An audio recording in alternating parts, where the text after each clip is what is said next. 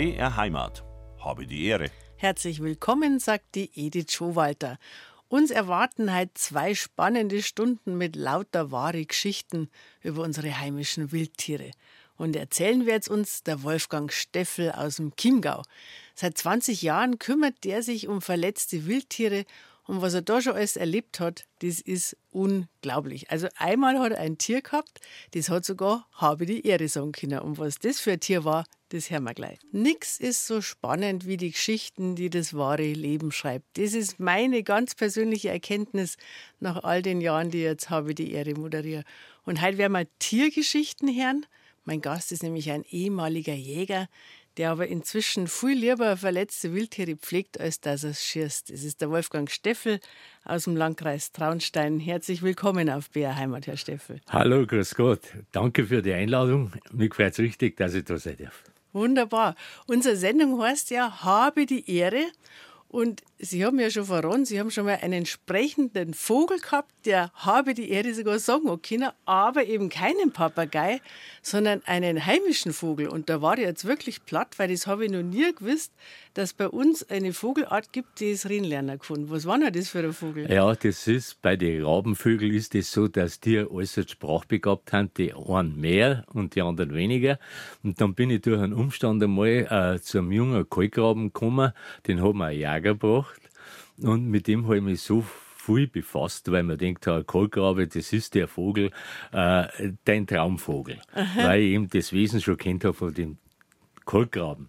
Und dann habe ich mir gedacht, das war gelacht, wenn ich dem nicht lernen könnte. Gell? Und angegangen ist mit dem, weil mein Nachbar, wir haben einen kleinen Nachbarn, und äh, der hat sich viel bei uns herum aufgehalten. Mhm. Mit den ganzen Viecher ist natürlich ja, ein Paradies. Das war das Paradies für ihn. Und auf einmal ist der Bub wieder heimgelaufen, weil er Mama geschrien hat. Gell? Jetzt ist der Bub heimgekommen. Mama hat gesagt, ich hab da nicht geschrien. Und, und dann ist der Bub wieder zu uns gekommen. Dann hat es nicht lange gedauert, dann hat er Mama wieder geschrien, gell? bis wir drauf gekommen haben, dass der Kohlgrabe, der Junge, die Mama auch so nachgemacht hat, dass man keinen Unterschied kennt hat, gell.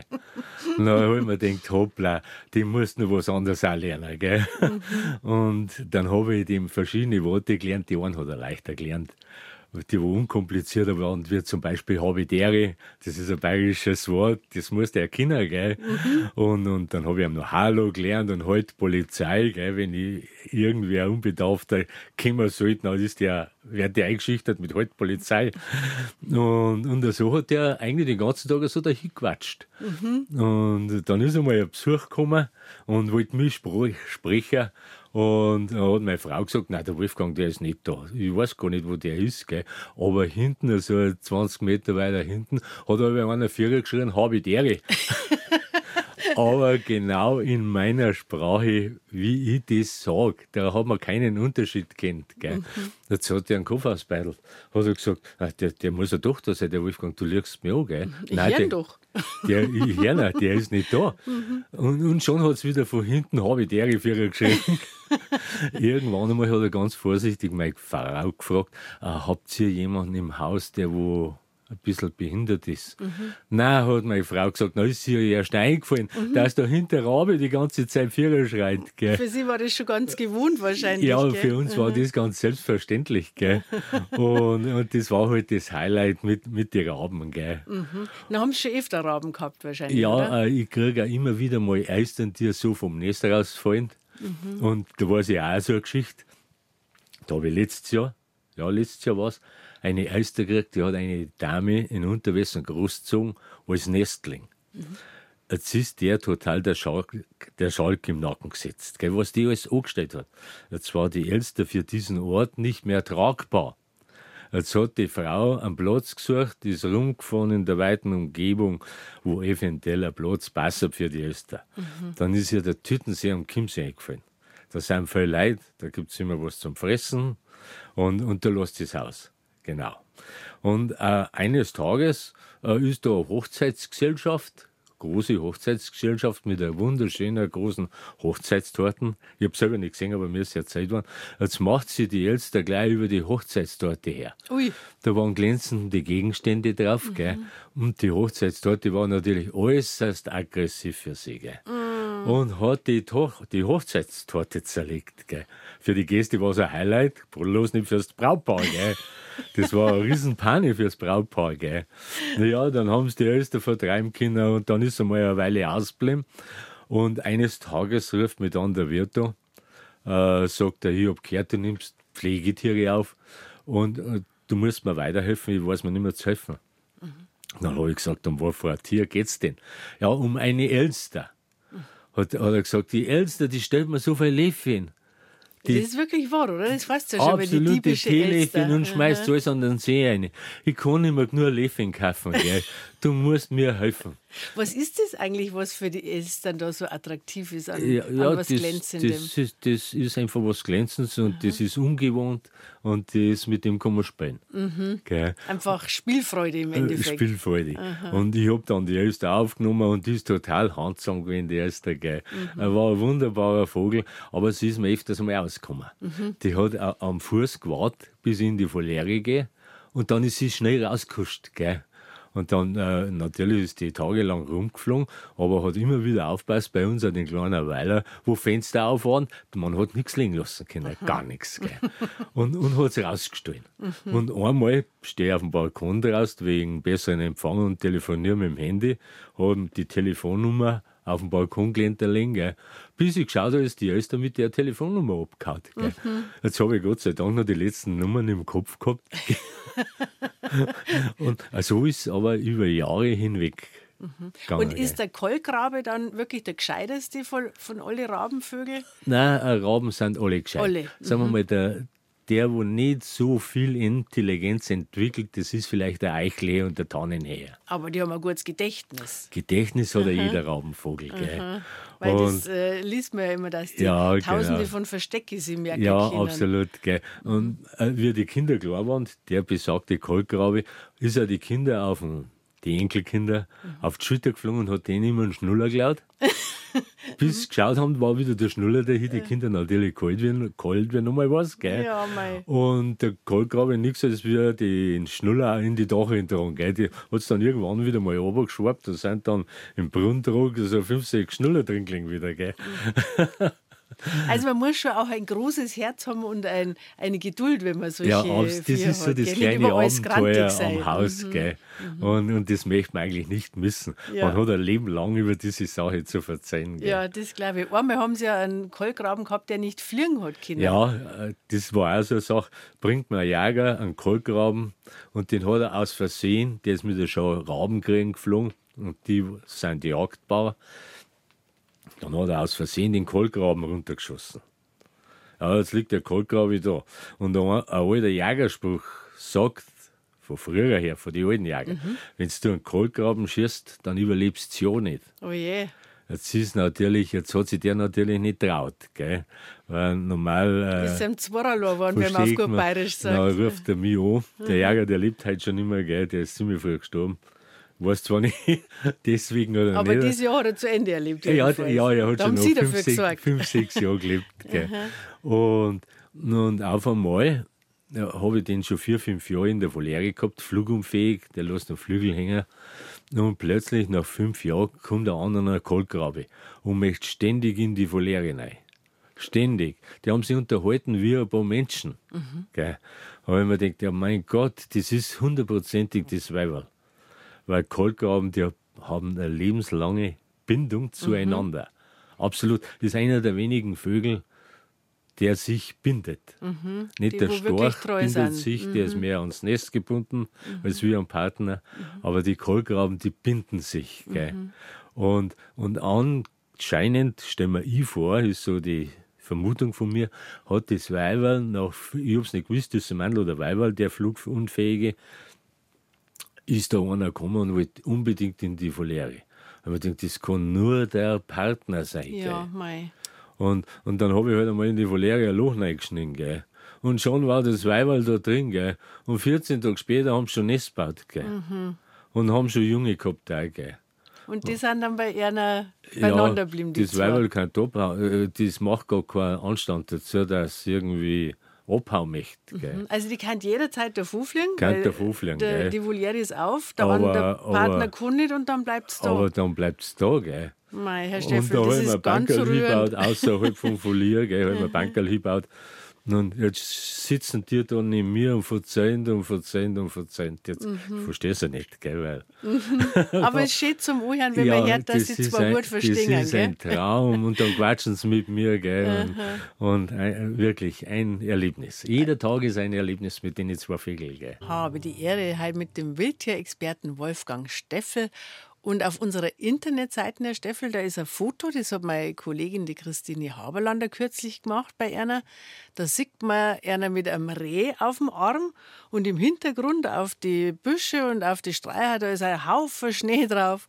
Aber das Reh, das schaut aus, wie wenn es ein Jungs war. Wie passt denn das zusammen? Ja, das war eine totale Laune der Natur. Da habe ich letztes Jahr äh, ein Reh aufgezogen und das war zufällig ein Bockerl und ein Gorsal. Und jetzt, äh, äh, heuer am 8. Oktober, äh, sagt meine Frau, da fiebt irgendwo ein- ein Kitz. Weil man denkt, nein, das, äh, entweder du hast die verheert oder das ist eins von denen, wo ich heuer großgezogen habe. Weil normal kommen die Rehkitze von Mitte April bis Anfang Juni zur Welt. Gell? Bei, beim Heimann ist ja, Ja, das immer das normal Problem. ist genau. das Aha. während der, beim Siloman. bei der Hallmaut ist das so, gell.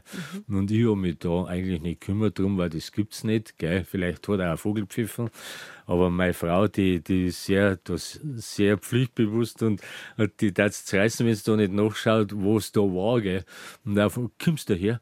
Du, da liegt ein klein- kleines Rehkitzel am 8. Oktober, gell. Okay. Ungefähr 20 cm groß. Und dann habe ich gesagt, das, das hast du verschaut, das gibt's nicht, gell. Und äh, fange ich so an, tatsächlich finde ich das Rehkitz.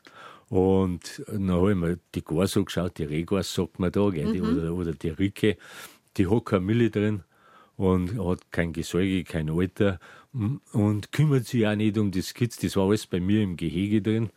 Dann habe ich mir gedacht, ja, also was machst du jetzt? Gell? Und Gott sei Dank haben wir immer eine Ziegenmilch im Kühlschrank vorrätig, eine pasteurisierte, die gibt's im Großhandel.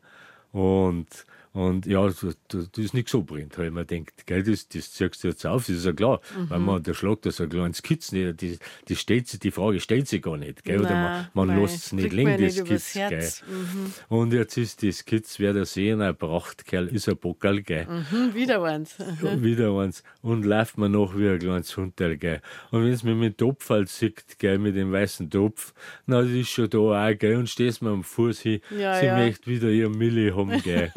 und, und bei mir, ich mache das so, die meisten Leute meinen, wenn sie Kitz haben, sie müssen das mit der Flasche großziehen. Mhm. Aber das ist nicht so. Wie machen Sie noch? Viel leichter dringen die kleinen Rehkitz direkt aus der Schale. Ist wahr. Ah, absolut. Das ist die, Verstand, die falsch verstandene Mutterliebe, wo man so entwickelt. Ja, man meint halt, ein Dizal Ja, ist eine wieder... Dizei und, und da, aha, muss, wie's da muss rausdringen. Gell?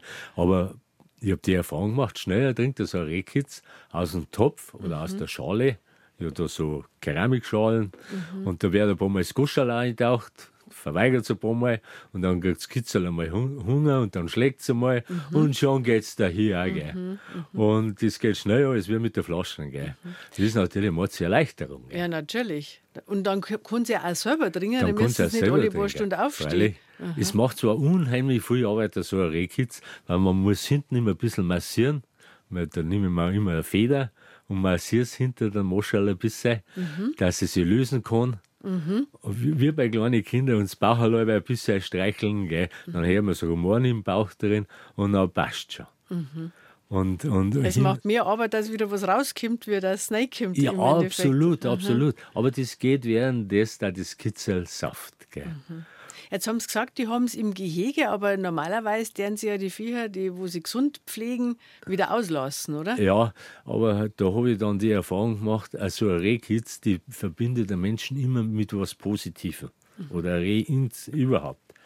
Und wenn, wenn jetzt ein Reh auslässt, das kennt den Feinddruck nicht und riecht den Menschen und geht hin. Da läuft es zum Jager auch noch hin, wenn es Ja, nichts jetzt gegen die Jagd, aber, aber der Jäger muss seinen Abschuss erfüllen. gell. Ja, so ein einfaches Ziel, meinst du, dass er Und, nicht. und, und der Jäger meint halt, das Kitz hat nicht im Wind, gell?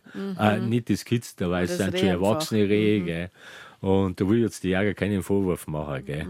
Aber, aber es wird halt dann erlegt, gell. Und das ist halt dann nicht, wenn man sich so viel Mühe macht, dass ein Kitz aufzieht, dann soll es wirklich nicht erlegt werden. Gell. Aber die sammeln sie ja dann oberjähren, oder? Wie viel haben sie da mittlerweile? Ja, äh, es gibt dann schon Gehege, die noch größere Gehege, ein großes Rehgehege, da wo die Rehe reinpassen. Mhm. Gell. Und dann gibt man halt einmal eins ab. Mhm. Gell. Und, Aber äh, auch nur in gute Hände, die wo Ah, es ja, lieben abs lassen, oder? Mhm. absolut. Gell, denen Viecher soll es gut gehen. Gell. Und, und also, also Rehkitz aufzusagen, das kostet unheimlich viel Geld. Ich habe vor drei Jahren habe ich mal Drillinge großgezogen. Gell. Da hat er jetzt Kitz, braucht am Tag ungefähr einen Liter Milch. Das ist so die Regel. Muss von fünf Uhr der Früh, nachts ging es nichts bei mir. Von fünf Uhr der Früh bis um 10 Uhr auf Nacht gefuttert werden. Und die, die erste Nacht schreien sie, aber die zweite Nacht dann schon nicht mehr. Dann wissen sie schon, dass nachts nichts kriegen. Aber man ist beschäftigt, Ja, wirklich ja den klar. Mhm. ganzen Tag.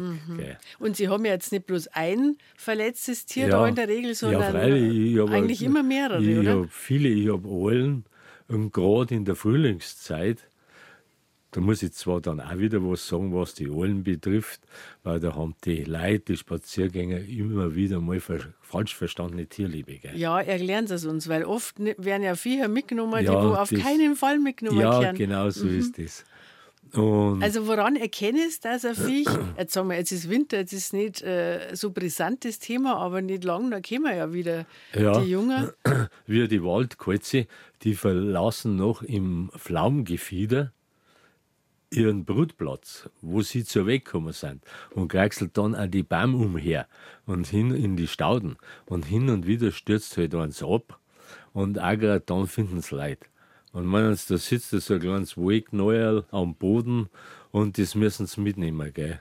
Und äh, war auch schon oft, dann habe ich zu den Leuten gesagt, um Gottes Willen, was habt ihr jetzt angesteckt, gell? Tragt das Viech sofort wieder zurück. Nein, das ist so weit weg gefunden worden, gell, da fahren wir jetzt nicht mehr hin. Gell. Ja, was bleibt mir über? Dann zieh ich sie auf. Gell. Aber das heißt, wenn ich einen jungen Vogel sitzen sehe, einfach nicht mitnehmen, Nicht sitzen mitnehmen. lassen. Das ist genau so wie mit den Rehkitze, die ja so gefunden werden. Da wird einmal kurz rundum geschaut, dann sehen sie keine Mutter nicht, dann wird sie in die Decke eingepackt. Und, dann wa- ist es rum, weil dann riecht es ja schon nach dann Mensch. ist eh vorbei. Gell. Weil, also Rehkitzer, das ist unter Umständen nur 20, 25 Zentimeter groß. Gell. Und dann der Baumst die Leute und dann bringen sie es. Bei den Hosen, bei den Kleinen, habe ich auch schon Die gehört, ist das Die Gleiche. findet man Gell? nicht so leicht. Die bringen eher die Katzen heim. Oh ja. mhm. Gell. Das ist auch so ein kleines Problem. Mit, mit, mit den Katzen. Aber bei den Hosen war es auch so, dass das von der Natur so gewollt ist, dass die allein da sitzen. Ja, ein Haus, ein Mhm. Haus Feldhase ist einer der schlechtesten Elternteile. Weil die suchen die Jungen ein paar Mal am Tag auf und dann dürfen die Jungen trinken und dann sind sie wieder weg. Mhm. Und nach vier Wochen sind die Feldhasen schon se- selbstständig. Mhm. Da brauchen die keine Milch nicht mehr, da fressen die so selbstständig die, die Kleebladeln und nur alles Mögliche. Gell? Mhm.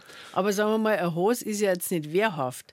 Jetzt, wenn der dabei hocker bleibt bei dem Jungen, da hat ja das Junge nichts davon. Wenn der Fuchs kommt, na, der, na, findet dann ja noch eher, wenn ein größerer noch da ist. Ja, das hat ja, schon seinen genau. Sinn eigentlich von Darum, der Natur her. Mhm. Hat absolut seinen Sinn. Das ist mit den Reh dasselbe. Ein Rehgas äh, säugt die Jungen und dann geht es wieder in die Deckung. Mhm. Und die Kitze bleiben in der Wiesen drin liegen. Und das Kitz riecht ja noch nichts. Das wird ja nicht so leicht gefunden wie, Genau. der, wie die Mutter, die wo ja schon Und das ist auch so faszinierend, wenn, wenn man ein junges Rehkitz sieht. Das hat am Ding lauter Punkte. Mhm. Und das wäre auf dem Fell. Und das wäre unmöglich zum Finden. Weil das erinnert an Margariten. Früher hat es ja ganz Ja. viele Margariten gegeben. Gell? Und, und je älter da das Kitz wird, umso selbstständiger, umso mehr verliert es die Punkte und nimmt äh, das zweite Kleid an. Gell? Weil es eh kein, kein Feind nicht mehr hat dann. Mhm. Und dann kann es ja schnell laufen. Dann. Dann kann es ja schnell laufen. Genau so ist. Gell? Was sind jetzt eigentlich die Hauptursachen, warum das Viecher bei einer kämen? Also sie sind verletzt, aber wodurch sind die dann verletzt? Ja, äh, ganz früh äh, ist die Winterzeit auch, wenn Vögel am, Waldrand, am, am Straßenrand sitzen auf die Schneepfosten, weil der Straßenrand ist meistens aber und da treiben sie dann Mäuse rum und, und, und warten auf Mäuse, weil unter der Schneelage finden sie es nicht. Und dann kommt ein Auto, die Vögel erschrecken sich, fliegen ins Auto rein. Mhm. Verkehrsopfer. Verkehrsopfer. Viele sind tot oder haben einen Flügelbruch, einen Knochenbruch und manche haben nur äh, Schädeltrauma. Das ist die geringste Verletzung. Die kann man dann wieder pflegen und das merkt man dann. Der Vogel ist am Anfang sehr zutraulich, meint man, aber je beweglicher und je scheuer der Vogel wieder wird, umso mehr wird er wieder mobil. Und dann nimmt er keine Nahrung nicht mehr an und dann kommt, weiß man, ah, jetzt ist der Vogel so weit, Dann dass man, auslassen. dass man wieder auslassen kann. gell. Wie- Was ist da in Erna, was geht da vor? Freuen sie einer da mehr, wenn sie den wieder fliegen lassen können? Oder ist da manchmal Ja, ein bisschen ein Vogel kurz, dabei? äh, kurz bei mir ist, dann habe ich da eigentlich keine, keine Emotionen. Gell. Aber wenn ich einen Vogel, der wirklich schwer verletzt ist, pflege und lassen wieder aus, dann freut man sich da riesig. Gell. Ah, da freut man sich mehr. Ja, absolut. Gell. Dann ist das ein Riesenerlebnis. Gell. Sie Herrn habe die Ehre. Und heute ist mein Gast der Wolfgang Steffel aus dem Landkreis Traunstein. Wir haben schon gehört von Raben, von Elstern, von Eulen, von Reh, alles Tiere, die der Wolfgang Steffel schon gesund gepflegt hat. Gibt es eigentlich eine Tierart, Herr Steffel, die besonders oft bei einer Landweis verletzt worden sind in irgendeiner Art und Weise? Ja, eigentlich schon. Und zwar sind das die Turmfalken. Die brüten meistens bei Bauern in Scheunen oder suchen sie eine, sichere Behausung. Und wenn die jungen Turmfalken frech werden und beginnen zu fliegen, dann fallen sie meistens runter. Und oft sind die Behausungen so hoch darum, dass es fast nicht einmal mit einer Leiter aufbringen kannst, zurückbringen kannst, weil es gefährlich ist. Gell? Und, und so einen Vogel lässt man einfach nicht herunterliegen. Weil äh, da gibt es genügend Feinde, äh, die sie 0, nix über die Vögel hermachen. Dann, ja. Und so ein junger Turmfalk ist, der kann sich nicht wehren. Der zeigt zwar seine Krallen her, gell, aber die Tiere, die Räuber haben ihre Taktik und schlagen den. Und vor zwei Jahren war ein Fall, das war, hat sich in der Gemeinde Ruppalding abgespielt im, im Kirchturm. Da war eine Webcam installiert und da waren fünf oder sechs, ich weiß nicht mehr genau, Turmfalken im Kirchturm. Und jetzt haben die, ange jetzt haben die wahrscheinlich, äh, nicht gerade wahrscheinlich, sondern sicher die Mutter verloren. Und bei den Turmfalken ist so, wenn die Mutter bis zu einem bestimmten Alter verloren geht oder sich oder irgendwie abhanden kommt, dann der Vater, der bringt Mäuse, Mäuse en masse. Bei den Turmfalken, die waren ungefähr drei, vier Wochen alt, haben noch einen Flaum gehabt. Da ist ein ganzer Haufen, schätzungsweise 30, 40 Mäuse neben die Jungen durchgelegen und die haben aber verhungern müssen. Weil bei den Turmfalken nur die Mutter die Mäuse zerlegen kann. Ach so. mhm. Und die Mutter füttert die jungen Turmfalken und der Vater, der liefert, liefert, liefert. Und Ja, die wenn, der, der- wenn der Mensch, wenn er da, der Vater geht dauernd zum Einkaufen ja, und daheim genau, kocht keiner. genau. Und, und bringt Essen und, und, und das Essen wird schlecht irgendwann Ja, einmal. Gell? Und gerade in der Ah, warmen nie Jahreszeit, da sind da in 0, nix die Würmer da. Gell? Und, und dann ist das über lange Zeit, äh, nicht über lange Zeit, kurz beobachtet worden, ein paar Tage. Mhm. Und dann hat sich da ein Falkner angenommen dafür. Und, und hat die Turmfalken, ich habe das dann nicht mehr verfolgen können. Ich habe es gerade gesehen, dass. Die sind an einer vorbeigegangen. ja, ja, nein, alles kriege ich auch nicht. Ja, da sind sie auch ganz froh wahrscheinlich, Ja, oder? ja, genau. Ich möchte natürlich die, die auch diese Sache machen wie ich, gell, Mhm.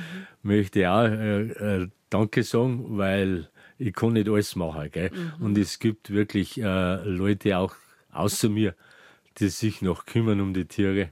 Nicht zuletzt ihre Frau, die ja. Meine Frau ist eine sehr große ja nicht, oder? Unterstützung.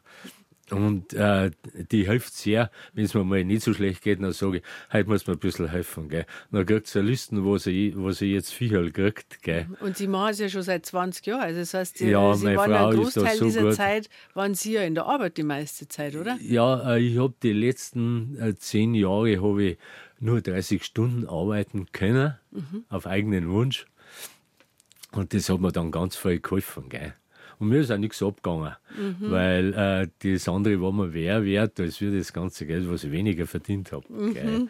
Weil äh, so Tiere sind einfach äh, bei mir der Lebensinhalt. Aber immer wenn Sie nicht da waren, dann hat sie ja eine Frau um die Da hat ganzen meine Frau machen müssen. Gell? Die hat noch eine riesen Listen gekriegt, gell? zwei DIN auf vier Seiten voll Li- Listen, wo der Futterplan draufgestanden ist für die ganzen Tiere. Gell? Und ich habe auch drei gefriert und nur laufen, wo Tierfutter drin ist. Ach du liebe Zeit. Weil ich muss ja das ständig parat haben. Gell? Mhm. Ja gut, man weiß ja gar nicht, was wann kommt, gell? Das Ja, ist ja, die, Mhm. genau. Und, und die Tiere, die ich ja länger bei mir habe, die möchten auch versorgt sein. Gell? Wie, wie viel haben Sie jetzt die quasi wie die Rehe, was Sie schon gesagt haben, die wo es dann einfach nicht mehr auslassen können? Oder der, der Kolkrabe, der ja nicht fliegen kann, die kann man ja nicht auslassen. Nein, Wie viel haben Sie da, die ständig bei einer sind? Ja, das sind so ungefähr 10 bis 15 Tiere. Mhm. Praktisch, die man nicht mehr auslassen kann. Gell. Und da habe ich einmal ein Pärchen, äh, ein Pärchen Turmfalken gehabt, die waren verletzt. Die haben sich Sehnen gerissen und Flügel gebrochen. Und äh, das war ein, Mann, ein Mandal und ein Weiberl. Und die habe ich in einer großen Foliere beieinander gehabt. Und äh, irgendwann einmal haben dann die Nachwuchs produziert. Die zwei, gell. Und von dem Jahr weg, die habe ich beide um die 20 Jahre gehabt, haben die jedes Jahr zehn Junge gehabt. Zehn Junge, also in mehrere Bruten Ja, natürlich. die, die haben das Schachtelbrot gemacht. Praktisch, da hat der Vater die Jungen gefüttert, Mhm. da hat die Mutter schon wieder Brot. Gell? ja, weil sie so gut mit Futter versorgt waren, Weil- wahrscheinlich. Mhm. Ja, wahrscheinlich. Gell? War vielleicht ein Fehler von mir. Gell? Aber man meint es die Viecher halt gut. Je Gell? mehr Futter da ist, desto mehr Nachwuchs produzieren sie ja, natürlich. genau. Aber wir haben dann die, die Jungen, die haben ja dann, die sind ja dann schon frei gewesen, oder? Ja, ich habe dann außerhalb der Voliere habe ich einen Kasten hingehängt. Da habe ich dann die Jungen hin und äh, nein da und der Vater hat dann durchs Gitter die Jungen gefordert. Und allmählich sind halt die Jungen immer größer geworden und, und sind flugfähig geworden. Und ich habe denen dann wieder damals, haben wir noch Eintagsküken kaufen können.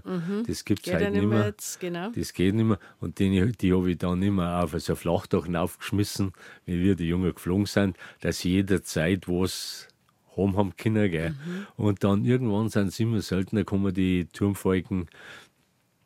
Und äh, die haben sie dann selber vorgebracht. Gell. Also normal werden sie ja Mais fangen, oder? Die Turmfalken. Ja, der Turmfalk hat sich auf Mais spezialisiert und vielleicht einmal Grillen, Heuschrecken und einmal Eidechsen oder sowas. Gell.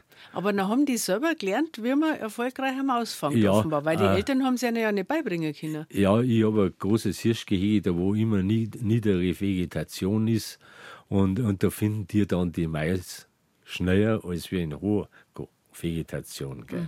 Und ich habe es dann immer wieder rütteln gesehen, die Jungen. Und ich habe jeden, Jung, äh, jeden Jungvogel tue ein kleines Ringel hin, dass, Dass ich genau weiß, dass wieder. ich, Aha. der ist von mir oder ist nicht von mir. Oder ist ein Wildvogel. Gell. Haben Sie es eigentlich mal überschlagen, wie viele äh, Vögel insgesamt Sie da schon quasi in die Freiheit entlassen haben? Ja, äh, in früheren Jahren habe ich das nicht gemacht, aber jetzt die letzten Jahre führe ich genau Buch, wer mir die Tiere bringt und einschließlich der Telefonnummer. Und ich rufe dann die Leute wieder an. Der Vogel ist so weit, dass man den wieder entlassen kann, dass die Bescheid wissen. Die haben das Recht, dass das wissen, was mit dem Vogel wirklich geschieht und der alles Hand und Fuß hat und das reell runtergeht. Gell. Das, Dürfen die dann dabei sein, wenn praktisch das äh, Tier wollen. wieder fliegen darf? Wenn sie wollen, äh, die meisten wollen zwar das nicht, weil die bringen den Vogel, was sie gefunden haben. Und, damit ist es erledigt und für haben einen. die Beziehung nicht so wie ich. Aber ich stelle mir vor, das ist so ein toller Moment, wenn man sieht, ui, jetzt ja, geht es wieder absolut. gut. Gell. Jetzt kürzlich erst heuer. Aber wie viel haben Sie noch da zusammengebracht? So? ja, jetzt heuer wäre ungefähr so 20, 30 haben. Ja, Wahnsinn. Mhm. Gell. Und was sind das dann? Also Turmfalken haben Sie Ja, gesagt, durch die Elstern haben Bank. Turmfalken, Waldkreuze, kleine Dohlen, die, wo von, von die Türme runterfallen, von die Kirchtürme. Weil das ist auch so ein Brutplatz für Dohlen und, und Turmfalken und alles mögliche. Elstern, letztes Jahr habe ich vier, fünf Elstern gekriegt. Kleine Türkentauben sind da viel dabei. Weil die brüten praktisch das ganze Jahr über die Türkentauben. Solange was Futter gibt, Solange gibt's das Eier, Futter oder? gibt, das, das sind reine Kulturfolger, auch wie die Elstern sind Kulturfolger. Und Elstern brüten auch zweimal. Und, aber die Türkentauben brüten halt öfters. Gell. Und die haben so geschlampert, die Nester, die Türkentauben, die sind meistens am Querbalken unterm Dach drin. Und wenn die Jungen größer werden, sind zwar nur immer nur zwei drin, aber die drehen sich dann durch die ungestüme Futteraufnahme, schmeißt eins das andere runter. Aha. Gell? Und oftmals sind sie auch so hoch drum, dass man es nicht mehr auftauchen kann. Mhm. Und dann bringen sie halt Leute zu mir. Und für Graureiher haben sie äh, vorhin einmal gesagt, da, das ja, ist ein bisschen. Äh da habe ich einen totalen Febel für Graureiher. das ist für mich der schönste Vogel überhaupt wenn man den kennt und aus der Nähe beobachtet. Mhm. Habe die Ehre, heute mit einem Gast aus dem Gemeindegebiet von Sixdorf, der Wolfgang Steffel, und der ist weit unbekannt, dass wenn man ein verletztes Tier findet, dann gibt es einen, der es fast immer durchbringt. Und es ist der Wolfgang Steffel. Und jetzt hat er gerade vorhin kurz anklingen lassen, dass er natürlich alle Tiere mag, aber manche vielleicht nur ein bisschen lieber. Und da gehört der Graureiher interessanterweise dazu. Was gefällt dir am Graureiher so gut, Herr Steffel? Ja, das äh, können viele Leute nicht verstehen, dass man einen Graureiher mengen kann. Weil der Graureiher, der ist ein Fischreiher, sagt man auch. Ja, sagt man Fischreiher, mhm. Aber mhm. ich sage Graureiher. Und weil der ist bei den Fischen sehr verpönt. Obwohl der Graureiher bei Weitem nicht schädlich, so schädlich ist, wie man meint. Mhm. Der frisst ja gar nicht bloß es, Fisch, es haben Sie schon verraten. Es gibt kein schädliches Tier. Das, das, meint nur der Menschen, dass er schädlich ist, weil ja. er ihm die Nahrung wegnimmt. Mhm. Und die Hauptnahrung vom Graureiher sind die Mäuse.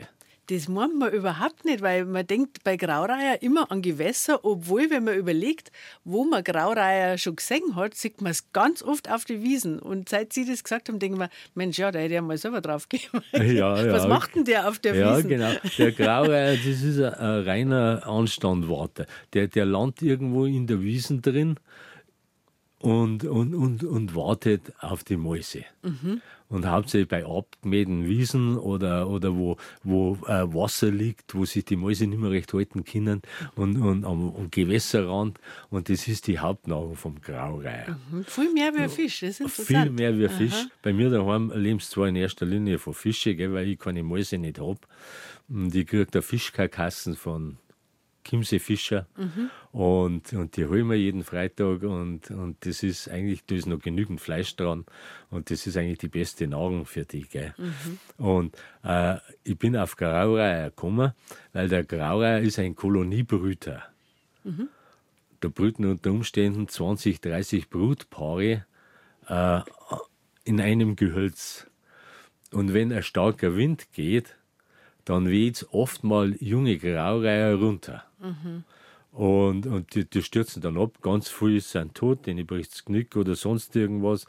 Und da habe ich mal an eine Kolonie geschaut, jetzt liegen da 15 Junge herunten. Ach du liebe Zeit.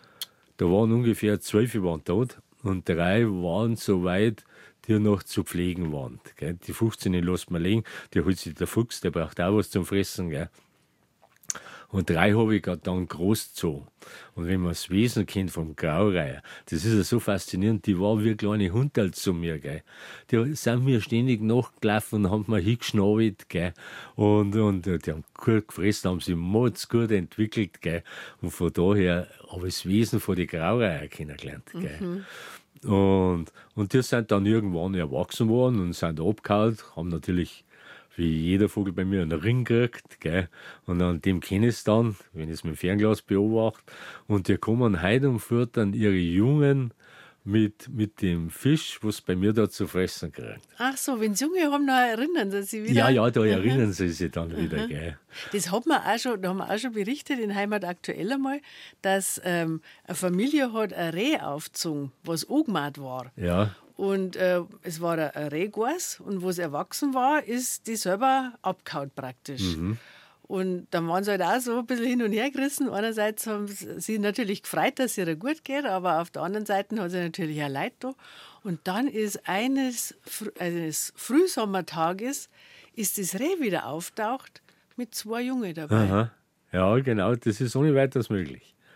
Das ist gar nicht ungewöhnlich.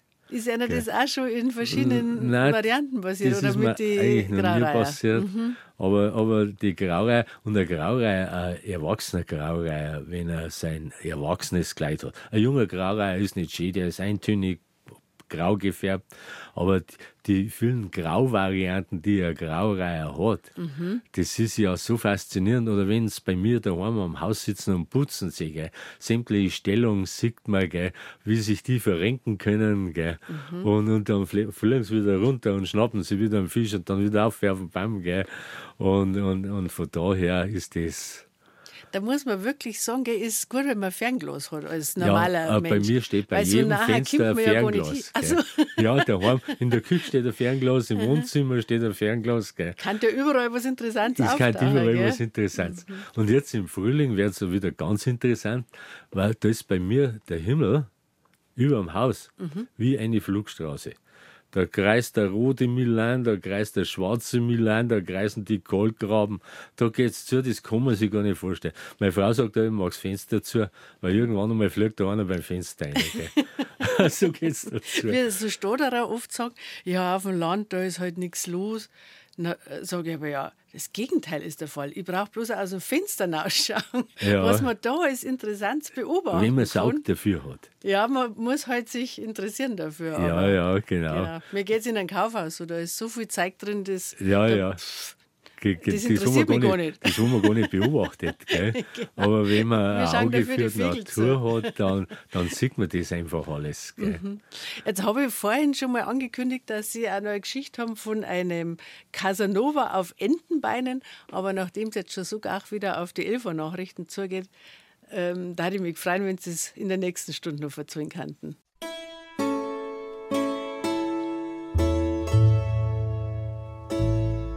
BR Heimat. Habe die Ehre. Noch bis zwölf mit dem Ex-Jäger und Wildtierexperten Wolfgang Steffel aus dem Chiemgau. Und in der ersten Stunde hat er uns ja schon von seinem Kolkraben erzählt, der habe die Ehre sagen hat können und äh, der die Stimme der Nachbarin so täuschend gut nachgemacht hat, dass die Kinder heimgelaufen sind, weil sie gemeint haben, die Mama ruft. Jetzt geht es dann gleich um einen Entenerpel, der selber ein richtiger Casanova ist, aber eifersüchtig über seine Partnerin wacht. Ich sag bloß, unglaublich, was in unserer heimischen Tierwelt alles gibt. Ich bin die Edith Schowalter. Ich freue mich, dass Sie auch dabei sind. Hier geht's uns gut. Das sagen die Viecher auch, wenn sie verletzt worden sind und bei Erna dann landen. Ja, da habe ich sicher keinen Zweifel. Weil bei mir liegt immer was aus zum Fressen und es kommen da dementsprechend viele. Jetzt haben wir in der ersten Stunde ja schon gehört von Kolkraben, dass die einander unglaublich treu sind und sich auch suchen gegenseitig, wenn einer von den beiden Partnern verloren geht. Und bei den Enten, da haben sie ja ganz andere Beobachtungen gemacht. Ja, da habe ich das totale Gegensätzliche erlebt. Und zwar habe ich auch ein paar Zierenten und da, war Mand da ist ein Mandarin-Erpel dabei und äh, die, seine Frau legt natürlich Eier in einem versteckten Platz und brütet, die- meistens ein bisschen abgeschirmt im Dunkeln. Und und das war eines Tages wieder der Fall. Die Ente ist gesitzt und der Erpel, wie er gesehen hat, dass sie gesitzt ist, ist er ständig hinter andere Enten her gewesen. Und, und hat die, wollte natürlich sein Geschäftel verrichten, gell, hat bolzt wie nochmal was, hat sein schönstes Gefieder hergezeigt. Und kaum war sie, weil eine Ente muss auch einmal am Tag ins Wasser, um sein Gefieder zu feuchten, dass die Eier wieder ein bisschen feucht sind. Kaum war die herunten, dann war die andere Ente Nebensache, dann hat er sich wieder um sein Weiberl gekümmert. Gell. aber sein Weiberl wollte aber nicht so viel wissen, hau ab, ich mag nichts von dir, aber er hat trotzdem geschafft. Da war es ihm wieder eingefallen. ja, da war es ihm wieder so eingefallen, gell. Und sie war dann eine Viertelstunde heraus und, und hat dann wieder zu seinen Eier gesucht, gell. Und das hat er immer beobachtet dem so Hintergrund, gell. Und schon war er wieder hinter die, hinter die anderen Enten her, gell. Kaum war er sich ihrer sicher, hätte Ja, sich er für die anderen äh, interessiert. Ich möchte jetzt sagen, das waren menschliche Züge. Also das haben ja Sie gesagt, gell? Sie sind da wo. Nein, weil ich habe sowas noch nie erlebt, Mhm. praktisch aus nächster Nähe. Gell. Das war für mich so beeindruckend. Und Also das mit der Treue in Anführungszeichen bei die, bei, in der Vogelwelt, das hat ja oft auch irgendwie biologische Gründe, dass das halt sinnvoll ist auf die Art und Weise. Wenn's bei den äh, Blaumeisen habe ich mal gelesen, da ist auch das Gegenteil. Da sind äh, die legen ganz viel Eier. Ja. Korrigieren Sie mich, wenn ich einen Schmarrn sage, aber so habe ich es gelesen, dass die ein großes Gelege haben, die Blaumeisen. ja, die haben unter Umständen zwölf Eier. Genau, und die sind keineswegs alle von dem gleichen äh, Vater befruchtet, Ja, ja, ja, sondern genau. die, die haben unterschiedliche Väter. Ja, oft. genau. Quasi eine Patchwork-Familie. Das machen sie deswegen, dass es keine, äh, grob gesagt, Inzucht gibt. Mhm. Und, und bei den Meisen, bei den Meisen ist es so, da füttern aber beide gemeinsam. Bei Genau. verschiedenen Tierarten. Bei den Enten ist das nicht so. Da schlüpfen die Jungen und da macht sich die Mutter aus dem Staub mit den Jungen. Die will von ihm nichts mehr wissen, weil er meistens ein bisschen aufdringlich ist und da leiden die Jungen darunter. Aber gerade wie bei den Meisen, eigentlich bei den meisten Singvögeln, bei allen Singvögeln. Weil es ist ja Wahnsinn, wenn man es beobachtet, wie oft die reinfliegen. Das darf ja einer gar nicht schaffen. Allein. Ja, nein, das kann gar nicht. Mhm. Weil äh, ein Jungvogel, der braucht unter Umständen dreimal so viel zu fressen wie ein Altvogel.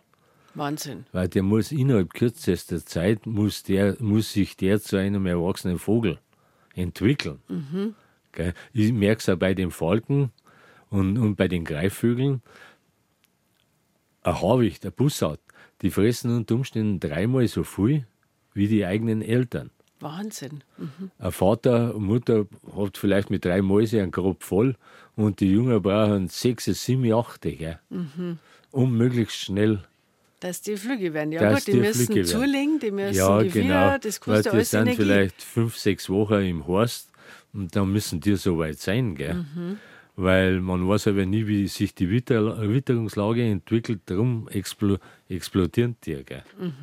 Und es war auch interessant, was Sie in der letzten Stunde erzählt haben, da, was die für Arbeitsteilung oft haben, wie bei den Turmfalken. Ja, ja. Dass der Vater bringt alles, die Ja, Mutter muss genau. die Kleinen zerreißen und, und für. Dann gibt es da noch andere Beispiele, auch, wo es wo es eine Arbeitsteilung dann gibt. Äh, da kann ich jetzt auf Anhieb nichts sagen, das kommt jetzt zu abrupt. Ja, Entschuldigung. Aber, aber äh, noch, noch so ein Hinweis von mir, was ich mache, weil die ersten Jungvögel, die schlüpfen meistens schon im Mai. Und dann kommt noch mal so eine Schlechtwetterperiode. Und da habe ich äh, eine Taktik oder Strategie entwickelt. Ich kaufe mir da immer Mehlwürmer im Großen, nicht nur so im Kleinen, so 100 Gramm. Und die werden dann im Rasen verstreut. Während der Zeit, während der Regenzeit fliegen keine Insekten und da tun sich die Elterntiere unheimlich schwer, genügend Nahrung für die Jungen zu bringen. Und da verhungern dann unheimlich viele junge Tiere. Und da warten die Vögel schon, wenn es mich mit dem Joghurtbecher senkt, da warten schon alle, weil sie wissen, die streuen ja wieder Futter aus im Rasen und das können sie dann den Jungen bringen. Da kommen die Amseln, da kommen die Meisen, da kommen die Spatzen, da, da geht es zu auf dieser kleinen Rasenfläche. Weil die Jungen ja nur tierisches Eiweiß Ja, äh, verdauen können, gell? Genau, genau. Obwohl nur äh, Mehlwürmer ist auch nicht gesund. Ja. Äh, Aber als Überbrückung halt. als Überbrückung, also drei-, viertägige Überbrückung. Mhm. Dann wird schon mal wieder schon wieder, gell? Der Professor Berthold war auch schon mal da gesessen, wo Sie jetzt Okay. sitzen, der Aha. Ornithologe. Ja, Wahnsinn.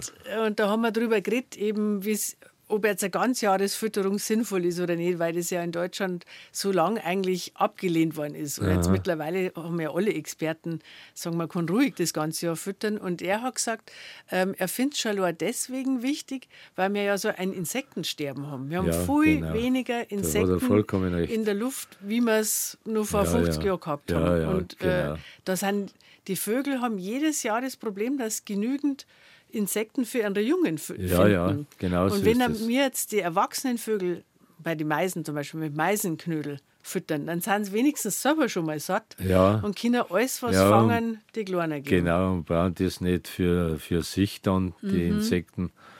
Also Ja, genau. bei uns ist ja oft, äh, also manche haben ja noch im Kopf, ui, na, Fegelführer nur bei geschlossener Schneedecke. Das ist eigentlich nicht mehr der Stand der Wissenschaft, Ja, hat ja. Professor Berthold damals schon Ja, gesagt. ja, genau, genau. Und äh, ich kaufe, weil Mehlwürmer sind unheimlich teuer und ich kaufe dann, ich habe jetzt heuer wieder 25 Kilo Mehlwürmer verfüttert. Ist überhaupt, also was Sie schildern, was Sie als großziehen an Viecher, ähm, also viel Zeit natürlich, Ja, ja, einer ja genau. einer Frau unterstützt, aber da geht schon ein bisschen Geld auch auf, oder? Ja, Unsummen gehen da drauf. Und es ist auch nicht nur mit dem getan, was ich groß ziehe, weil ich fordere da so viele Tiere nebenher noch, die in der Freiheit liegen. Gell? Und, und ja, ja, ein Großteil meiner Rente geht drauf. Gell? Wenn wir nicht Doppelverdiener gewesen wären, dann ganz nicht. Gell? Aber kriegen Sie manchmal auch was von Leuten, die zum Beispiel verletzte Tiere bei einer abgeben, die, Ja, wo hin- Sie sich ja dann drum kümmern? Hin und wieder nicht oft. Weil die meisten Menschen, meinen, Leute meinen, ich mache das, ich mag es aus Idealismus. Und manche, die wissen, die, wo wissen, was das kostet, die lassen schon mal bisschen was da. Und da bin ich ja sehr empfänglich. Ich verlange nichts. Also das ist wirklich Idealismus ist bei mir, gell. Aber ich bin dann schon wieder froh, wenn ich ein bisschen Hilfe kriege. Ja, das finde ich auch fair, wenn ich sage, ich möchte zwar ein Tier retten, aber jemand anders soll sich darum Ja, kümmern, dann genau. ist doch auch fair, dass man wenigstens das Es ist auch oft finanziell also so, dass- Es kann sich ja nicht jeder darum kümmern, das versteht ja gar nicht Ja, jeder. ja, freilich, das geht gar nicht, gell. Wir reden wieder weiter über unsere Wildtiere, die der äh, Wolfgang Steffel gesund pflegt. Ich habe es schon ein paar Mal gesagt, seit mehr als 20 Jahren. Aber sowas macht man ja nicht aus dem, aus dem Null, sage ich einmal. Meistens hat man ja vorher auch schon eine Liebe zu Tiere. Und ich weiß, dass Sie als Gebäudetechniker gearbeitet haben für die Barmherzigen Schwestern. Wir haben es da einer Tierliebe mit den beruflichen Aufgaben? Das ist ja auch oft gar nicht so einfach kombinieren können. Ja, ich habe den Vorteil gehabt, dass ich nicht weit weg gewohnt habe. Ich habe nur äh, zwei Kilometer von meinem Arbeitsplatz gewohnt und ich war schnell daheim und war schnell wieder in der Arbeit. Und, und wenn ich gefragt habe, äh, kann ich schnell heim, kann ich schnell heim, es ist brennt, dass ein Hirsch ausgekommen ist, dass die Frau gerufen hat, na, na, die, war das möglich. Gell? Ich, ich, ich habe in einem guten Betrieb gearbeitet, ich habe eine enge Bindung gehabt zum Betrieb. Gell? Ich war bei der Adelholzner Ui, Und- jetzt ist einer rausgerutscht. Jetzt ist mir rausgerutscht. und das war für mich so eine gute Firma und ich habe mich da immer wohlgefühlt in der Firma. Gell. Und von daher war das dann, waren die sehr tolerant. Und ich habe auch immer geschaut auf die Firma und war das War es ein, gegenseitig. war es auf Gegenseitigkeit. Gell. Genau. Aber hat es eigentlich in einem Leben, 70 sind jetzt mittlerweile, das darf man glaube ich sagen, hat es da irgendwann einmal eine Phase gegeben, wo eben andere Dinge im Mittelpunkt gestanden sind, wo die Tiere einfach auch einen Rand Rücken haben müssen vielleicht. Ja, das war schon, wie meine Kinder so Kinder waren. Da waren natürlich die im Mittelpunkt der Familie. Da haben wir das ein bisschen flattern lassen und war nicht so intensiv mit dabei. Aber dann, wie die Kinder ihren eigenen Dickschädel entwickelt haben, gell, dann haben sie den Vater nicht mehr so braucht. Und haben auch frei gehabt mit den Viechern wahrscheinlich. Nein, gar nicht. Nicht? Nein, die Ah, fahren auf, einer, auf einem ganz anderen Gleis. Gell. Ah, gibt's? Komischerweise. Aber das, das ist nicht, das muss angeboren sein, sowas. Mhm, Gell. Und mein Großvater mütterlicherseits, der war Jäger und anscheinend bin ich von dem infiziert worden. Gell. Sie waren ja auch ursprünglich ein Jäger. Ja, ich bin auch 30 Jahre lang zur Jagd gegangen. Aber irgendwie, je älter das man wird, umso mehr äh, befasst man sich mit der Materie. Und irgendwann einmal äh, kommst, äh, kommt dir das in den Sinn, jetzt musst du irgendwas drehen. Ja, was Gell. war da ausschlaggebend bei einer? ja, äh, es, es hat eine Situation gegeben, die ist sehr persönlich.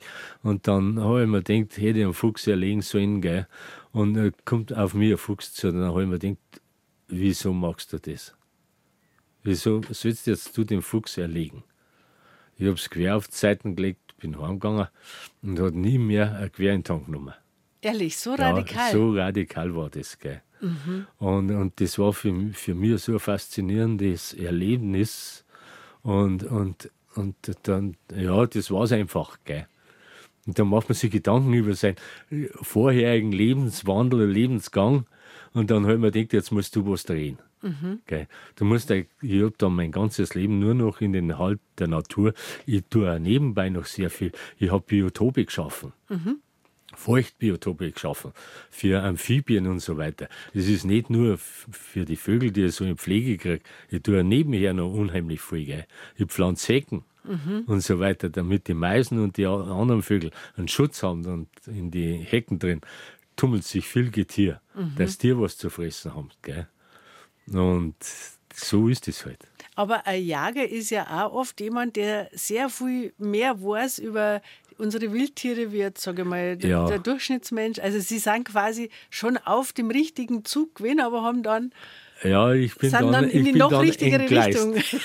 wie man so sagt. Entgleister wird sie gesagt. Aber das ist schon Ich bin interessant. dann aufs Abstellgleis. Wir, wir, manche Leute sagen, ja, wir kommen äh, Fichter schießen. Ich, Aber- mhm. ich, ich kann mir's heute, ich sage heute auch so. Ich kann mir es auch nicht mehr anders. sie sich nicht mehr vorstellen. Ich kann mir es nicht mehr vorstellen. Gell. Ich habe zwar noch Gewehre, aber ein Gewehr kann man halt nicht mehr verkaufen. Gell. Das muss vernichtet werden oder was, weil keine Nachfrage nicht da ist. Die jungen Leute decken sich halt mit hochqualifiz hochqualifizierten Waffen ein. Und auf alle Fälle war das auf den Schlag nicht mehr meine Sache. Gell. Und ich freue mich heute, wenn ich heute gestern wieder hab bei uns daheim ein Fuchs, ein, ein Hen geholt. Meine Frau, um Gottes Willen, wieder hinterher. Gell. Sag ich, und was soll's? Der Ja. Fuchs muss leben davon. Gell. Wir haben die 15 Euro, die haben wir übrig, dass wir unsere Auf neue die hinkaufen. kommt's nicht drauf Auf zusammen, die gell? kommt nicht drauf zusammen. Gell. Aber es ist halt auch, wenn man sich um seine Hähner kümmert, dann mag man es ja auch und dann tut es dann ja schon auch irgendwie leid. Ja, da, da, wenn es der Habicht holt da, oder da überschneidet sich unser Interesse manchmal. Mhm. Gell. Die Frau, die warnt mehr um die Hen und mir ist der Fuchs wichtiger. Und beides hat seine Berechtigung. Ist doch wunderbar. Ja, oder wenn der Habicht kommt und holt sich eine Taub und rupft die Taub bei mir am Taubenstall, dann gehe ich nicht runter und vertreibe den Habicht. Der darf zuerst zusammenessen. Die Taubenzüchter sagen zwar, das ist ein Wahnsinniger, weil das ist nicht üblich. Oder mir hat, äh, vor ein paar Jahren hat mir jemand eine Wildtaube gebracht. Gell? Das war so Anfangs Juni. Und die hat am Habicht abgejagt. Ui, Dann habe ich zu dem gesagt, weißt du schon, was du jetzt angestellt hast? Der Habicht hat ze- ungefähr im Schnitt zehn Versuche, bis er was zu fressen findet und hat unter Umständen Junge. Für den ist die eine Taube äußerst wichtig. Und wieso lassen wir den die Taube nicht? Hättest du sie am lassen, jetzt viel mehr Gutes getan. Eine Wildtaube, gell? Als wie, dass dem die weggenommen hast und mir gebracht hast. Und haben Sie die dann. Ja, ich hab die dann schon gepflegt. einigermaßen, die hat die frisch gefangen gehabt und die hat ein paar Nadelstiche gehabt von den Krallen und hab die dann schon rausgebracht, die Taube, gell. Aber der immense Schaden, wo für, wofür den Habicht da war, gell. Ja, das muss man sich echt auch überlegen. Das klar. muss man sich überlegen, gell. dass wir Menschen meinen halt immer, wir wissen es besser. Aber Ja. wenn wir ehrlich sind, weiß eigentlich meistens Ja, die Natur äh, besser. die gell? Natur sich selber überlassen, die Natur braucht keinen Eingriff. Ein Mann mit einer großen Begeisterung für die heimische Natur ist zu Gast heute bei BR Heimat. Der Wolfgang Steffel aus dem Chiemgau. Ursprünglich war er Jäger, aber jetzt kümmert er sich seit vielen Jahren viel lieber um verletzte Tiere, die wo ihm oft gebracht werden. Oft sind es Verkehrsopfer, hat er schon erzählt. Woher wissen Sie eigentlich, wie man diese Tiere alle wieder gesund pflegt, Herr Steffel? Wo kann man das lernen? Ja, das macht man aus eigener Erfahrung. Und es gibt eine unheimlich große Lektüre, wo man äh, sich in das Wissen der Tiere einarbeiten kann. Über das Internet kann man da Über das Internet sowieso. Da, und ich habe eine riesen, äh, eine riesen Anzahl an Lektüre, wo man sich, wenn es heute ein neues Buch rauskommt, gell, Dann weil die schon. Forschung geht auch voran, gell, dann, liest, dann kauft man sich das Buch und man liest sich wieder rein. Gell. Und nehmen Sie alles an, was jemand, was Sie vielleicht selber was finden oder was, was jemand zu einer bringt? Zum Ja, Teil kommt ja auch die äh, Polizei, haben Sie gesagt, wenn es beim Verkehrsunfall In erster haben. Linie groß, groß, Vö- größere Vögel, weil mit Kleinvögeln habe ich die Erfahrung gemacht. Erstens einmal habe ich das Handling nicht und zum Zweiten äh, sind meistens die Vögel von Katzen gefangen worden. Das ist ein großes Problem. Und wenn heute eine Katze einen Vogel fängt, dann ist der Vogel unwiederbringlich verloren. Das sind die seltensten Vögel, wo die Katze dann nicht so stark zerbissen hat, dass der Vogel überlebt. Also wenn Also- Sie schon mal, auch wenn er noch lebt, hat er eigentlich Ja, keine er noch Überlebenschancen. äh, er schaut noch gut aus, schaut noch relativ fit aus, aber am nächsten Tag äh, liegt er dann tot in, in der Voliere oder im Käfig drin. Und woran liegt das? Ja, weil die Katzen, die haben äh, Bakterien in die Zähne drin und die Bakterien, die wandern dann im ganzen Körper und, und verletzen den und zerfressen den Vogel. Gell, und von daher, weil ich hänge an jedem Fisch, wo ich kriege, hänge. Das ist ja klar. Und, und ich mache das nicht mehr, dass, dass ich Mordsenergie in den Erhalt des Lebens setzen und dann stirbt er mal doch. Gell. Mhm. Dann sage ich zu den Leuten immer, wenn sie sagen, die Katze hat einen Vogel heimgebracht, dann sage ich, setzen in die Hecke, möglichst weit auf, wo die Katze nicht hinkommen. Sind die Alten noch da und falls den Vögel nicht so weit, dann fuhren die weiter. Der Vogel schreit ums Futter, lockt die Eltern, dann ist ihm mehr geholfen, als wenn er ich daheim habe und dann stirbt er doch. Mhm. Kann man eigentlich irgendwas machen? Also viele Katzenbesitzer sind ja selber Vogelliebhaber. Ja. Und denen, ist, denen blutet das Herz, wenn die Katze äh, wieder einen Vogel bringt. Kann man da irgendwas machen, dass man das minimieren kann bei der Katze? Nein, da kann man gar nichts machen. Weil eine Katze ist ein kleines Raubtier. Ein kleines Raubtier. mhm. Und, und äh, da, da kannst du nichts machen. Das liegt in der Natur der Katze. Und macht das eigentlich jede Katze oder gibt es welche, die da die besonders eifrige Vogeljäger sind und andere gingen doch mehr auf Ja, Mais. je mehr das erwischen, umso mehr Energie setzen sie dann in den Fang mhm. der, der Tiere. Mhm. Und da habe ich mal einen interessanten Bericht gelesen. Da hat ein amerikanischer Biologiestudent promoviert und hat eine Katze im Jahresablauf beobachtet. Mhm. Und der ist zu dem Ergebnis gekommen, dass eine Katze 1000 Wildtiere im Jahr fängt. Oh, das sind viel. Das, das ist, sind richtig das ist enorm. Da gehören Eidechsen dazu, da gehören Blindschleiche dazu. Natürlich Mäuse auch, gell? Mhm. Und, und äh, Katz fängt einfach alles was. Ich habe daheim einen riesen Storhaufen, habe ich mir auch mal gebaut, gell? Äh, für Eidechsen, für Amphibien. Und da habe ich Eidechsen gehabt, die haben wir wirklich aus der Hand gefressen, gell? Da bin ich, bin ich auch nur mit Mehlwürmer vorbeigegangen gell, und habe denen Mehlwürmer gegeben. Gell.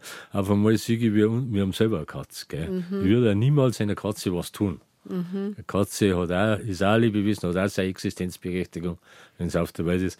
Läuft da hängt Schwanzerl raus, da hängt Skoscherl raus von der Eidechsen. Gell. Der ganze Storhaufen hat zehn Eidechsen gehabt, das kann ich mehr da. Gell. Oh, er hat es alle zusammengefangen. Ja. Das ist die andere Seite wieder. Gell. Mhm. Und ja, gut, was kann man machen? Man kann den irgendwie wenn man, so wie er sich selber baut hat, dass man den irgendwie mit einem Netz abdeckt oder irgendwas. Ja, das, nein, das, äh, so ein Viech muss ohne Schutz aufwachsen können. Ja, gell? eigentlich schon. Gell? Und das große Problem, was ich noch sagen wollte, ist, sagen wir, die Katzen, die wir in Deutschland haben. Kann man akzeptieren. Aber mittlerweile ist der Trend dahin gegangen, dass Leute, die in Urlaub fahren, Katzen, so streunende die Katzen mit nach Hause nehmen. Ja, gibt es auch. Die Tierheime mhm. sind übervoll mit Katzen. Die suchen alle einen Platz für Katzen. Und dann muss das nicht noch sein, dass Katzen vom Ausland mit reingebracht werden. Dann weiß man nicht, haben die Krankheiten oder was. Ja, und die Tierschutzvereine sind mittlerweile ja auch selber dafür, also sind selber dafür, die sind die Ersten, die dafür sind, dass alle Katzen, die Freigänger sind, ähm, eben kastriert werden und gechippt werden, ja. damit es nicht so viel unkontrollierte Vermehrung ja, von Katzen genau gibt, weil die, wie Sie sagen, die brauchen ja auch was zum Fressen und ja, ja, genau. die fangen dann halt an zusammen was Und also eine Katz, äh, das ist mittlerweile ein psychischer Faktor. Die Leute wollen ein Schmusetier haben, dann wird am Tag rumgeschmust mit der Katze und dann wird es wieder ausgestappt. So ist es wenigstens bei unserer Katze. Gell? Mhm. Ja, ja, die Katze mag ich auch gerne aus. Ja, die mag Die folgt halt auch ihrer ja, Natur. Ja, genau, die folgt ihren Drang, gell? das ist ja ganz mhm. logisch. Gell? Genau. Und, äh, die will sie jetzt nicht verteufeln, die Katzen. Gell? Nein, wie, wie, Sie schon gesagt haben, Sie haben ja selber eine und ja, uns natürlich. Genau, der gern, Nachbar genau. hat zwei Katzen. Gell? Mhm. Aber es ist äh, ein gewisses Konfliktpotenzial, sage ich mal. Ich habe mal einen Ornithologen zu Gast gehabt. Äh, und der hat gesagt, also aus ornithologischer Sicht war er dafür, dass ein Haustier wie eine Katze eben halt auch im Haus zu sein hat. Ja, genau. Weil die kehrt nicht in die Natur hinaus. Äh, wir haben in der Natur genügend Probleme, dass wir das ökologische Gleichgewicht wieder irgendwo hinbringen. Und eine Katze ist da halt nicht förderlich. Aber wie gesagt, das hat der Ornithologe gesagt. Und weil wir schon in die Schlussrunde kämen, jetzt hat der Wolfgang Steffel, mein Gast heute, gesagt, er hätte wirklich nur ein Herzensanliegen, was er gerne ansprechen darf, und zwar die Silvesternacht. Das weiß jeder, der irgendein Haustier hat oder Nutztier, dass das immer problematisch ist. Wie ist denn das bei den Wildtieren, Herr Steffe? Ja, äh, die Silvesternacht ist eine enorme Belastung für die Tiere. Weil allein durch die zwei Nächte, weil es wird ja schon einen Tag vorher geschossen und, und in der Silvesternacht sowieso und vielleicht werden am nächsten Tag auch noch die restlichen restlichen Raketen verpulvert. Und wenn man sich nur das anschaut, so also eine Rakete ist eine Explosion in der Luft oder die Böller am Boden. Die verursachen Mords einen hohen Lärmpegel. Die Tiere, die lagern Fette ein, die sie für den Winter brauchen. Und innerhalb einer Nacht werden die so schockiert und so äh, äh, in Stress versetzt, mhm. dass diese Tiere diese Reserven, die sie einlagern, in 0, nichts verbrauchen. Mhm. Und noch dazu, so eine Rakete ist in der Luft eine Explosion. Die Explosionsrückstände, die fallen wieder zurück auf die Erde, gehen ins Grundwasser, gehen in die Seen, gehen in die Flüsse. Die Fische sterben. Ist eine Riesenbelastung. Also Gott. Sie daten an alle appellieren, dass aus Rücksicht auf die Wildtiere das eben möglichst nicht machen, oder? Ja, äh, das kann man nicht appellieren so, das muss ein gesetzlicher Beschluss sein, anders geht es nicht.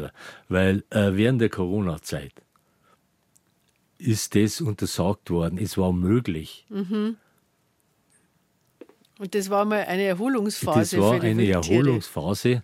Mhm. Und, und, und äh, wieso erlaubt man das wieder?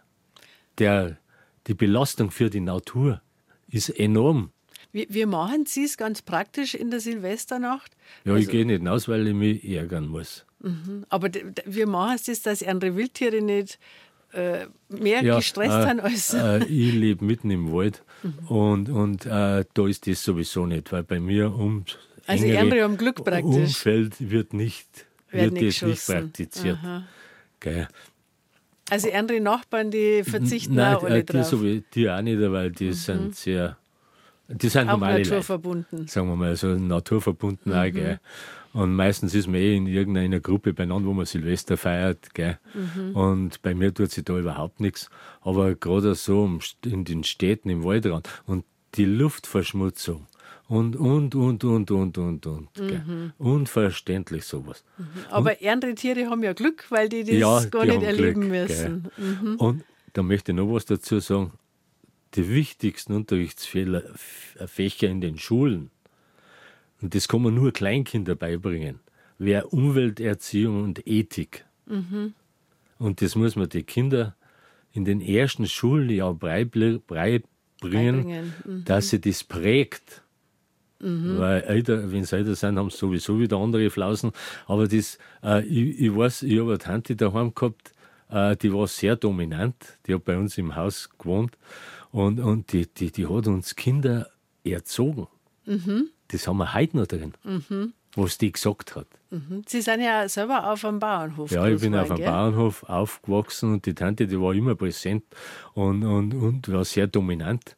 Daten Sie im Nachhinein sagen, Sie haben die Tierliebe eigentlich auf dem Bauernhof gelernt oder ist sie nein, woanders nein, hergekommen? Nein, das habe ich immer schon gehabt. Mhm. Weil mit Rindvieh habe ich eigentlich nie so viel zu tun gehabt und bin auch deshalb nicht Bauer geworden mhm. weil mir ist immer mehr an der Natur und an den Wildtieren gelegen. Ja, hat es aber mehr ausgezogen. Ja, mir hat es mehr ausgezogen an den mhm. Wald und in die Wiesen und in die Flure. Ich, wenn einen Brachvogel gehört habe, was es heute gar nicht mehr gibt, mhm. Äh, da, dann war das für mich Frühling pur. Mhm. Oder wenn ich einen Kibitz gehört habe.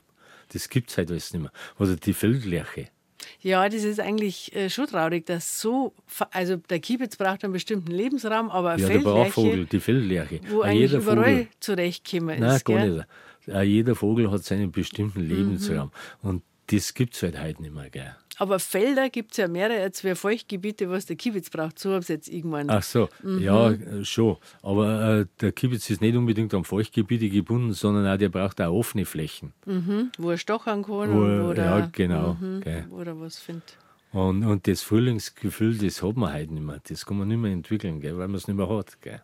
Weil man die Stimmen nicht mehr hört. Weil man die Stimmen mhm. nicht mehr hört. Gell. Aber ist ja schon auffällig, also es sind jetzt, die Tage werden jetzt wieder länger. Ja. Und äh, ich weiß nicht, wie es, einer geht, aber ich habe jetzt oft schon das Gefühl, dass ich schon äh, zum Beispiel Meisen jetzt äh, her, die wo wieder laut werden, die wo schon klingen, weil wenn es schon Frühling war. Ja, äh, äh, das hat mit dem zu tun, wenn der Tagswachsen anfängt wieder. Mhm dann, ich habe daheim einen Kalender mit den Tagesstunden und Nachtstunden und da schaue ich jeden Tag drauf. Gell. Aha, was haben wir heute? Wie viel Tageslicht haben wir ich konnte es jetzt auswendig nicht. Heute habe ich nicht geschaut, weil ich, weil ich da herum war. Und, aber, aber man merkt es, mhm. gerade jetzt bei dieser Witterung, da explodiert alles. Mhm, das ist doch toll, oder? Gell, das ist faszinierend. Gell? Mhm. Und, und ich möchte auf keinen Fall im Frühling sterben. Gell? Nein, wer will das schon? Ich möchte im November sterben. Gell? ja, genau. Gut, dass wir keinen Einfluss drauf haben. ja, genau. Weil der Frühling ist das, die mhm. Jahreszeit. Gell? Mhm. Und jetzt, also wir sind ja noch im Hochwinter, aber ähm, der, ich hab, der Waldwolf, den kennen auch manche von unseren Hörern aus dem Bayerischen Wald, der ganz ähnliche Sachen macht, äh, wie Sie machen. Ja. Der sagt immer, also im Januar fängt es an, dass man draußen schon merkt, ja. es, es geht aufwärts. Genau. Und jetzt mit der Klimaveränderung merkt man es noch eher, mhm. weil wir die Kälte nicht mehr haben, die Schneelage haben wir nicht mehr. Mhm. Und weil bei Schnee, da mögen die Vögel nicht, da, da plustern sie sich auf, da brauchen sie die Wärme, da sind sie nicht aktiv, da mhm. brauchen sie ihre Fette, die sie im Herbst eingelagert haben. Mhm, genau. Und jetzt geht es schon wieder aufwärts. Und Herr Steffel, ich sage Ihnen ganz herzlichen Dank, dass reingekommen sind zu uns ins BR Heimatstudio und uns so interessante Geschichten erzählt haben. Und ich wünsche Ihnen noch viel Freude und viele Jahre viel Freude. Ja, ich habe es sehr gern gemacht und freue mich, dass ich da sein habe dürfen. Na, ist recht. Vielen Dank.